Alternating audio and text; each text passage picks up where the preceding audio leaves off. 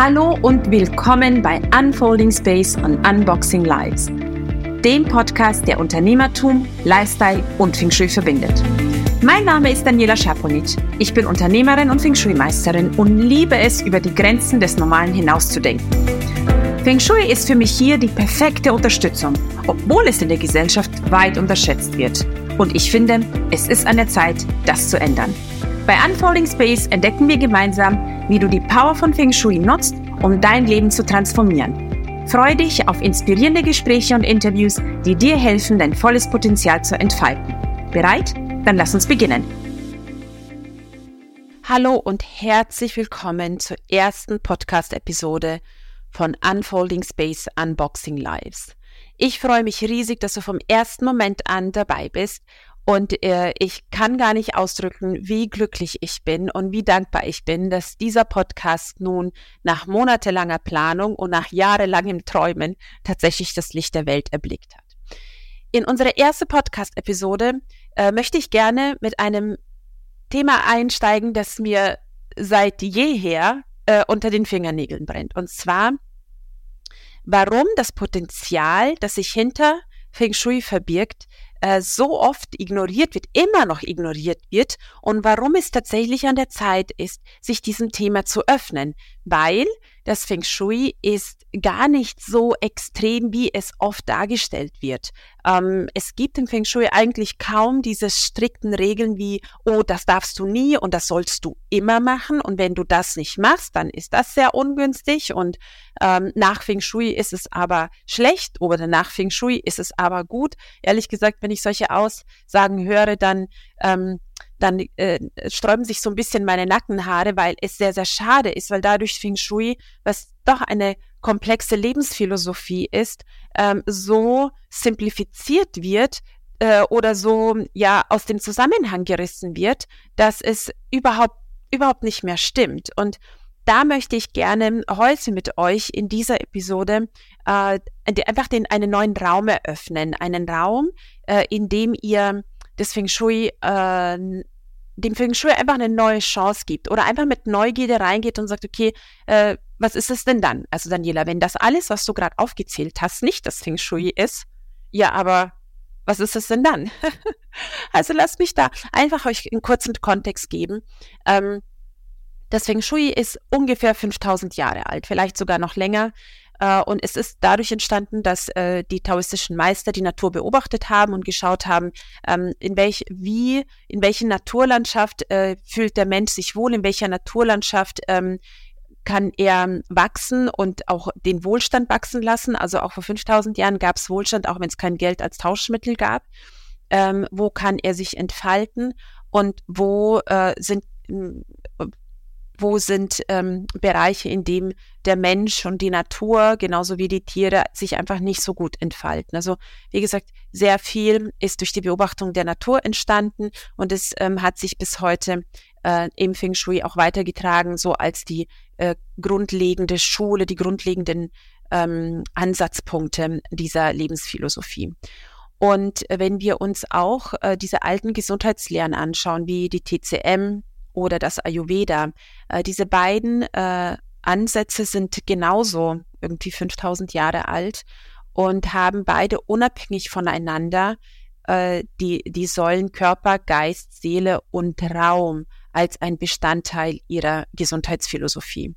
Wofür ich unglaublich dankbar bin, ist, dass drei dieser Säulen den Weg in unsere Gesellschaft gefunden haben. Körper, Geist und Seele. Wir haben äh, das Thema Akupunktur, wir haben äh, unter anderem, also ich zähle jetzt ein paar auf, ähm, das Thema Akupunktur, wie gesagt, ähm, wir haben das Thema Ernährung, ähm, natürlich das Thema Ayurveda, TCM, ähm, Yoga, Meditation, Achtsamkeit und so weiter und so weiter. Und das ist äh, wirklich großartig.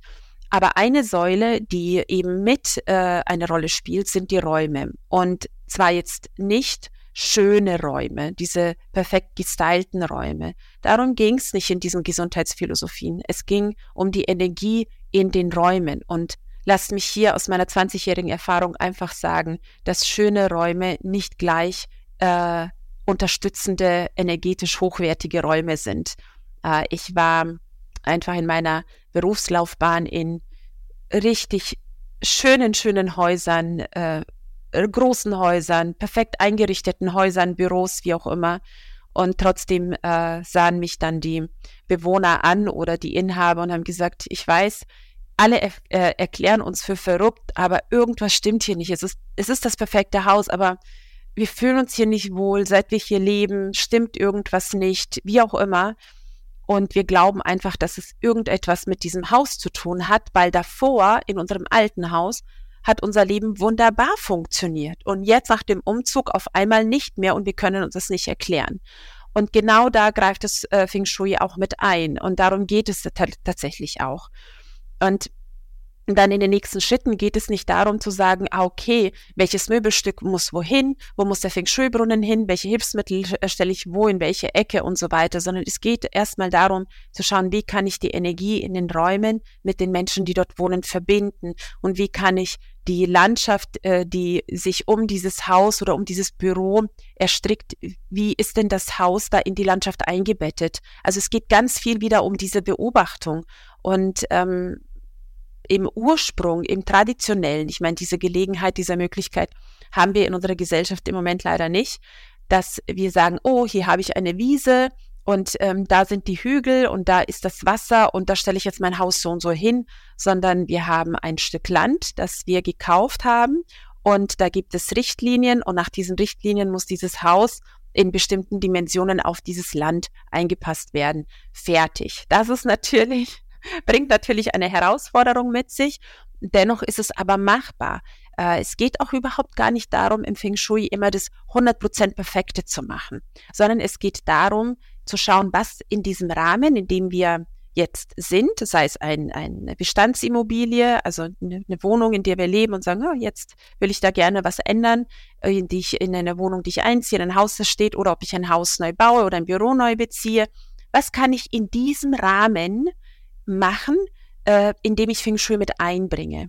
Und ich sage immer in meinen Ausbildungen, wenn jemand sagt, ah, aber dann kann ich nicht die perfekte Lösung, aber ich kann sie nicht umsetzen. Ich habe sie zwar, aber sie ist nicht umsetzbar. Was mache ich denn dann? Dann gehen wir zur zweitbesten Lösung, zur drittbesten Lösung. Also das Feng Shui gibt, äh, gibt uns ganz, ganz viele Möglichkeiten, mit Situationen umzugehen. Deswegen gibt es auch nicht dieses, dass nur das ist richtig und nur so ist es falsch, sondern es gibt ganz viele Lösungen und Lösungsansätze. Und wir werden es kaum schaffen, ein hundertprozentiges Feng Shui in unsere Räume zu bringen. Hm, einfach wegen dieser ganzen Vorschriften und äh, Vorgaben und so weiter und so weiter. Und das ist genau das eine, genau die Sache, die ich auch in meinen, äh, meinen Teilnehmern immer sage.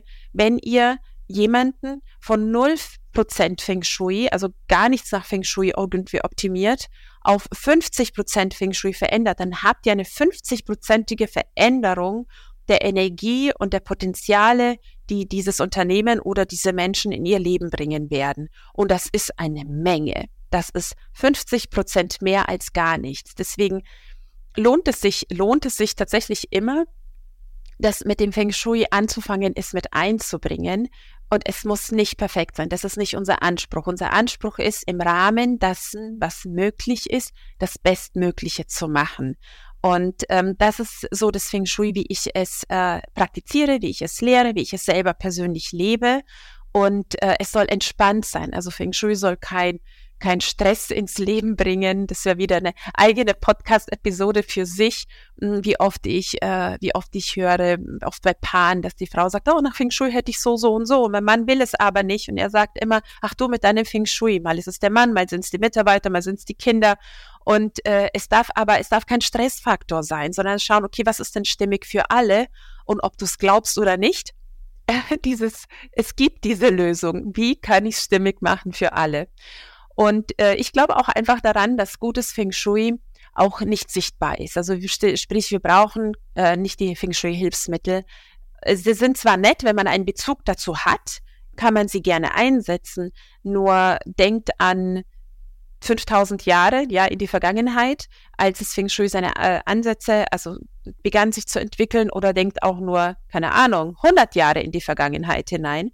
Mm, da werden die Menschen keinen Onlinehandel um die Ecke gehabt haben äh, oder ein, also keinen Onlinehandel oder ein Geschäft um die Ecke gehabt haben wo sie sich schnell mal ein Feng Shui-Hilfsmittel kaufen können, sondern es wurde mit dem gearbeitet, was da ist, mit, mit der Achtsamkeit, mit der Intention. Und da wurden einfach äh, andere Aspekte mehr berücksichtigt. Und das, darum geht es letztendlich hier auch weg von der Symbolik hin zur Achtsamkeit, äh, mit unseren Räumen in die Verbindung zu gehen, mit unseren Räumen, um so auf diese Art und Weise mit der Energie zu arbeiten. Und dann kann man äh, Feng Shui-Aspekte, die verschiedenen äh, Sichtweisen und die verschiedenen Möglichkeiten mit einbringen. Aber ich glaube einfach, dass im ersten Schritt das Wichtigste ist, dass wir eine Verbindung schaffen mit den Räumen, in denen wir leben. Wie du das machst, sage ich dir jetzt in dieser Episode. Und zwar, das Erste, was ich dir empfehlen möchte, ist, dass du einfach alles vergisst, was du über Feng Shui weißt und äh, darüber gelesen hast, gehört hast, vielleicht selber auch schon umgesetzt hast. Vergiss es einfach. Nicht, weil es falsch ist, sondern weil es dich vielleicht durcheinander gebracht hat. Vielleicht hast du eine Frage gehabt, so eine Situation, die du gerne nach Feng Shui optimieren oder lösen möchtest dann hast du ein paar Bücher gelesen, gegoogelt, wie auch immer. Und dann hast du auf einmal auf eine Frage fünf verschiedene Antworten, die sich zum Teil auch noch widersprechen. Und dann sagst du mit Recht, hm, was stimmt denn hier? Ich möchte ja nichts falsch machen. Und deshalb meine Bitte an der Stelle einfach mal erst alles vergessen. So, der erste Schritt oder beziehungsweise der zweite Schritt ist, dass ich dich einladen möchte, dich mit deinen Lebens- und Arbeitsräumen zu verbinden. Äh, wenn du deine Räume als vier Wände betrachtest, die dir Schutz bieten, die dein Zuhause sind, ähm, dann ist es fein. Ich möchte dich aber einladen, dass du diese Beziehung intensivierst, dass du sie ausweitest, dass du sie tiefer gestaltest.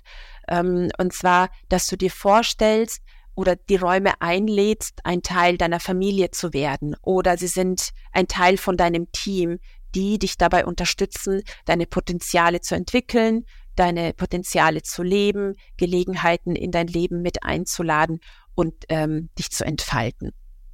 Und das ist so diese, diese, dieser energetische Container, diese Energie, diese Intention und Information, die wir in unsere Räume mit reingeben. In der Persönlichkeitsentwicklung sprechen wir sehr oft darüber, äh, dass wir einen inneren Raum schaffen oder dass wir einfach Räume schaffen, um Neues zu empfangen, äh, dass wir einen Raum halten, dass wir die Energie für einen Raum halten, damit äh, eine Transformation passieren kann. Und all das können wir mit unseren physischen Räumen, in denen wir leben oder arbeiten, genauso gut machen. Und das geht am besten, wenn äh, du erst einmal diese Verbindung mit deinen Räumen äh, gemacht hast, wenn du siehst, dass dein Raum eine Seele hat und sich einfach unglaublich darüber freut, wenn sie deine Anerkennung bekommt, deine Achtsamkeit bekommt und deine Liebe bekommt. Und jetzt ist natürlich die Frage, okay, Daniela, das ist ja alles ganz super, aber wie mache ich das denn? Ja, setze ich mich hin und rede einfach mit meinen Räumen? Warum nicht? Ja, in einem stillen Moment, warum nicht? Sagen, hey, liebes Zuhause, liebes Büro, Danke, dass du da bist. Danke, dass du diese Dankbarkeit. Sag einfach das, was aus Herzen kommt. Ähm, als ich noch mein Büro in München hatte, äh, habe ich dann immer morgens, wenn ich gekommen bin, habe ich es begrüßt und wenn irgendwie was Wichtiges ähm, anstand, sei es, dass wir eine neue Feng Shui-Ausbildung gestartet haben oder dass Kunden kamen, Konferenzen waren, wie auch immer, dann habe ich gesagt, okay, mein liebes Büro, wir erwarten heute unsere neuen Teilnehmerinnen für die Feng Shui-Ausbildung. Lass uns für die Teilnehmerinnen einfach einen wunderschönen Raum kreieren, in dem sie lernen können, in dem sie sich entfalten können und so weiter und so weiter. Und so habe ich einfach in meinen Raum hineingesprochen, um diese Energie zu kreieren oder zu Hause. Ich sag meinem Zuhause, wenn wir unterwegs, also wenn wir länger unterwegs sind, okay, liebes Zuhause, wir sehen uns in zwei Wochen wieder, wir kommen zurück achte auf dich, achte auf unser Heim. Wir sehen uns irgendwie total spielerisch. Das mag jetzt vielleicht in deinen Ohren so ein bisschen komisch klingen, wenn ich das sage. Nur wenn du es machst, wirst du sehen, oh mein Gott, das ist fast das Natürlichste der Welt, äh, was ich hier, was ich hier eigentlich machen kann. Und so simpel und so einfach und so natürlich. Was dann nämlich passiert, äh, das ist meine Beobachtung mit dem Zuhause, ist, dass wenn wir dann nach zwei Wochen Urlaub nach Hause kommen, ist mein Zuhause lebendig. Es ist nicht diese eingeschlafene Energie, die man oft hat, wenn man nicht zu Hause, länger nicht zu Hause ist, dass man dann reinkommt und sagt, ah, jetzt muss ich erstmal lüften, irgendwie ja, da Lebendigkeit wieder reinbringen. Nein, die Lebendigkeit ist tatsächlich immer noch da durch diese Kommunikation. Ähm, es ist einfach das, was wir an Achtsamkeit und Liebe in unser Zuhause hineingeben. Das ist dann das auch, was wir empfangen, was zu uns zurückkommt. Und darauf will ich hinaus, weil das ist der erste Schritt der Aktivierung der Energie in den Räumen. Es ist nicht der, äh, die, äh, weiß ich nicht, es ist nicht dass wir jetzt einen Brunnen in der Ecke stellen oder dass wir ein Delfinpaar in der Ecke stellen, um unsere Beziehungen zu aktivieren. Das ist mehr so ein To-Do. Ja, okay, ich äh, möchte jetzt meine Beziehung aktivieren, ich suche mir nach dem Bagua, also ein Fachbegriff, äh, aber wie gesagt, darüber werden wir auch nochmal sprechen, auf jeden Fall, mh, dass ich dann in dieser Ecke mein, mein Delfinpaar hinstelle oder irgendein anderes Symbol für Partnerschaft und dann äh, hoffe ich und erwarte ich, dass es meiner Partnerschaft besser geht, dass ich einen neuen Partner finde, wie auch immer. Das ist mehr so ein, so ein mechanisches To-Do. Mein Ansatz ist, euch ins Herz zu bringen und eine Herzensverbindung zu euren Räumen zu schaffen, damit da eine Gemeinschaft entsteht. Und wenn du dann in deinen Raum hineinsprichst und sagst, Beispielsweise, ich möchte sehr gerne eine neue Beziehung in mein Leben einladen. Wie kann ich das machen? Und dir dann überlegst, wie kann ich die Partnerschaft in meinen Räumen aktivieren, diesen Lebensbereich aktivieren, dann wird es eine völlig andere Power haben als ein mechanisches Abarbeiten von To-Dos. Und das steht äh, eben dahinter.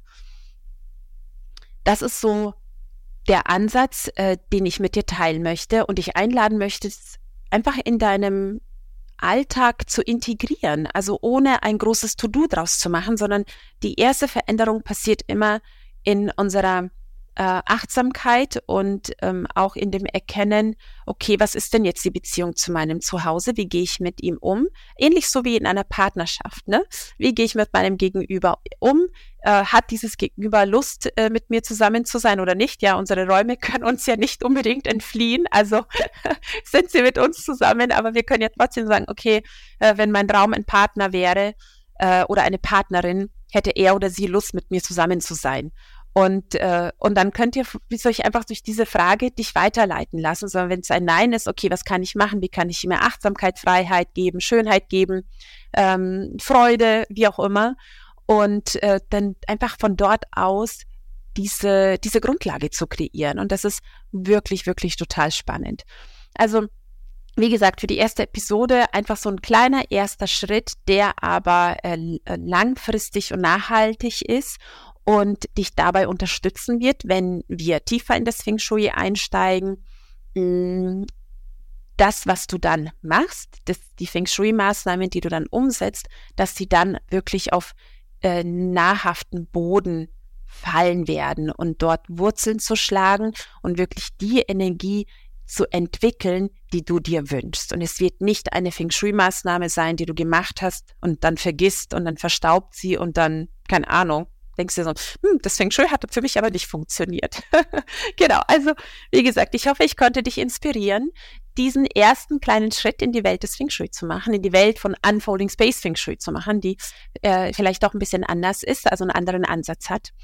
Ähm, und ich habe auch eine kleine ein kleines Mitbringsel für dich quasi. Also heute, der 16. Dezember, ist mein Geburtstag ähm, und ich habe die ganze Woche eine Geburtstagsfeierwoche gehabt und äh, ich habe mich mit meinem Team zusammengesetzt und habe gesagt, hey, es ist die Vorweihnachtszeit, es ist mein Geburtstag, der Podcast kommt raus. Ähm, was können wir machen? Ich würde so gerne meiner Community etwas in die Hand geben, was gerade jetzt für diese Jahreszeit super simpel, aber super hilfreich ist. Also haben wir ein Vorweihnachtsgeschenk entwickelt. Ähm, und zwar haben wir uns überlegt, Feng Shui und Weihnachten, wie passt das zusammen? Äh, ein Feng Shui Weihnachten, Feng Shui Richtlinien für Weihnachten war uns dann doch etwas zu komplex. Also haben wir gesagt, Mensch, was kann man machen, ähm, wenn man sich in die Philosophie des Feng Shui so mit, mit einlebt, also da in diese Energie hineingeht? Wie kann man diese Vorweihnachtszeit etwas entspannen? Ohne es komplex zu machen. Und dann ist die Checkliste Simplifying Weihnachten entstanden, die nicht nur coole Tipps enthält, die wirklich einfach äh, umsetzbar sind, die dich auch einfach nur inspirieren, Dinge anders anzugehen, sondern auch ein wahrer Augenschmaus von Daniela, meiner äh, Assistentin, meiner äh, rechten Hand und äh, meinem, meiner wie sagt man dazu, meiner Designerin und Creative Mind im, im Unternehmen. Er hat sich da wirklich übertroffen, eine total schöne Checkliste einfach auch fürs Auge kreiert. Und äh, wir verlinken diese Checkliste für dich natürlich auch in den Show Notes. Leit's dir runter, tauch in die, äh, in die Weihnachtszeit hinein, lass dich inspirieren. Wir hören uns auf jeden Fall nächste Woche wieder. Und ich habe noch ein ganz, ganz kleines Anliegen an dich. Ich freue mich auf dein Feedback. Wenn dir gefällt, was du in dieser Episode gehört hast, lass es mich bitte in einer Rezession wissen, in einem Kommentar. Ähm, melde dich bei uns. Ich freue mich auch immer über Themenvorschläge. Äh, wir sind am Sammeln. Ich habe natürlich sehr, sehr viele Ideen, aber ich äh, lasse mich gerne auch inspirieren. Äh, schickt mir eine E-Mail, äh, meldet euch bei uns und hilft uns, das, Fing, das Potenzial, das Feng Shui mit sich bringt, einfach zu den Menschen zu bringen, die das hören dürfen, die das selber auch brauchen, um ihr Leben zu entfalten. In diesem Sinne, danke dir, ganz liebe Grüße und bis bald, deine Daniela.